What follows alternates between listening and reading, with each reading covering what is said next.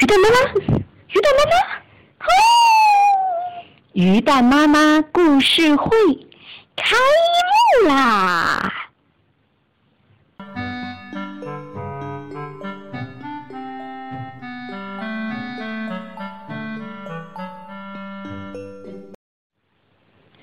有一天，英国人史蒂文森看到他的儿子画了一幅海岛地图。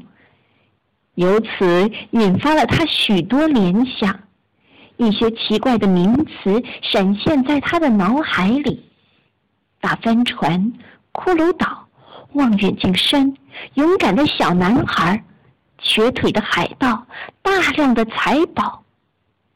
于是他开始创作一个探险故事《金银岛》。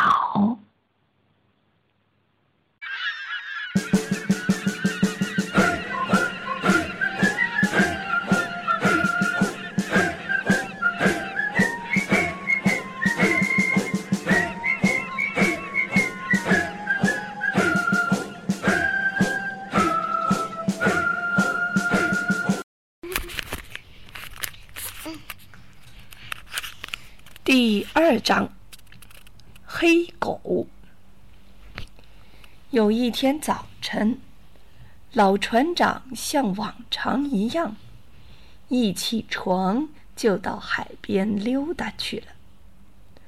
我正在客厅里为老船长准备早餐，突然，一位陌生人走进了旅馆。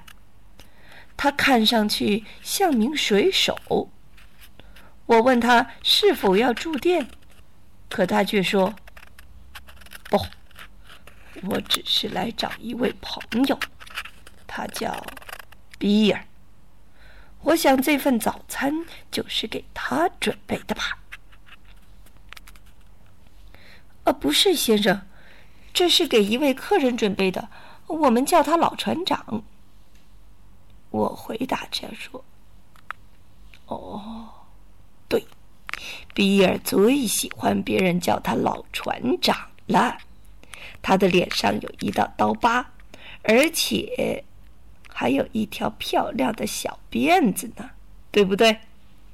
现在你可以告诉我他到底去哪儿了吧？老船长现在不在，他出去散步了。我告诉这位陌生人。哦，没关系，我在这等等他。我出其不意的在这出现，他一定会吓一跳的。陌生人冷笑着说：“果然让陌生人说中了。”老船长回来，冷不丁一眼看见这个陌生人，顿时吓得面无人色，就像见了鬼一样。两条腿立刻挪都挪不动了。黑黑黑狗！老船长吓得结结巴巴的说：“ 比尔，你还认出我来了？没想到吧？”嗯。黑狗以威胁的口气低声说：“你还记得？”咱哥俩当初跟老船长弗林特一起航海，在大风大浪里颠簸的日子吧。那时候我们可是大碗喝酒，大块吃肉，流水般的花钱，哼，那可真是神仙过的日子呀。黑狗对老船长说道：“似乎他自己沉浸在往日的幸福之中。”“嗨，小子，让我俩哥的单独谈谈，走开。”黑狗命令我走开。一看这形势，我非常害怕，马上跑到隔壁的房间去了。我在隔壁房间听见他们在小声的说话，可是我一句也听不清。过了一阵，我就听到他们在喊叫，互相破口大骂。接着，他们都拔出刀子来拼命。在厮打中，他们掀翻了桌子，踢倒了椅子，把屋里的东西砸个稀巴烂。突然，只见黑狗肩上淌着血，发疯似的冲出屋子，逃之夭夭了。我和妈妈一起跑进屋，发现那个老船长直挺挺的躺在地上。正在这时，门突然开了，李普西大夫跑了进屋。哦天哪，这出什么事了？出什么事了？我听到有人在外面大喊大叫。大夫对站在一边呆若木鸡的我和妈妈问：“呃，您，您瞧瞧这个老船长，他，他是不是死了？大夫？”我焦急的问道：“大夫给老船长检查了一番，然后对我说：‘吉姆，问题不大，他只是晕过去了。’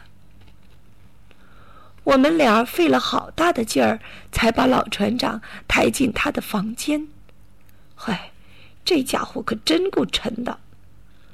我们把他放在床上，给他严严实实的盖好。”过不了多久，老船长睁开眼睛，哼哼的看着屋子。黑黑狗，黑狗跑到哪儿去了？这里没有什么黑狗，您要好好休息，什么也别想。他可能没听明白老船长的话，呃。以为老船长在问什么黑色的狗呢？第二天，老船长来看，呃，大夫来看老船长，还带来了一些药。在大夫料理完船长离开之后，船长示意我到他跟前，然后神秘兮兮的小声对我说：“吉姆。”我有麻烦了。我以前曾经是海盗船上的大副，跟着弗林德船长和他的海盗船员们一起在海上杀人抢货。现在弗林德死了，可是他的水手们却在到处找我，他们想得到我的箱子。因为那里面装着重要的机密。吉姆，你一定要帮我，只有你才是我信得过的人。如果他们再来找我，你一定要告诉我。他又放低了嗓音，继续说：“他们找到我，只是一个时间的问题。”他们肯定会找到我的。他们一旦找到我，啊，我的末日就到了。末日啊！老船长叹了口气，两只眼睛直勾勾的，又说道：“看来他们要给我。”黑色生死牌了？什么黑色生死牌，船长？我不明白。我问了，但是他没有回答我。我心里害怕了，决定把这一切告诉妈妈。可是我们万万没有想到，就在那天夜里，我的父亲去世了。这样，老船长的事我们也就顾不过来了。明天我们会讲第三章《黑色生死牌》。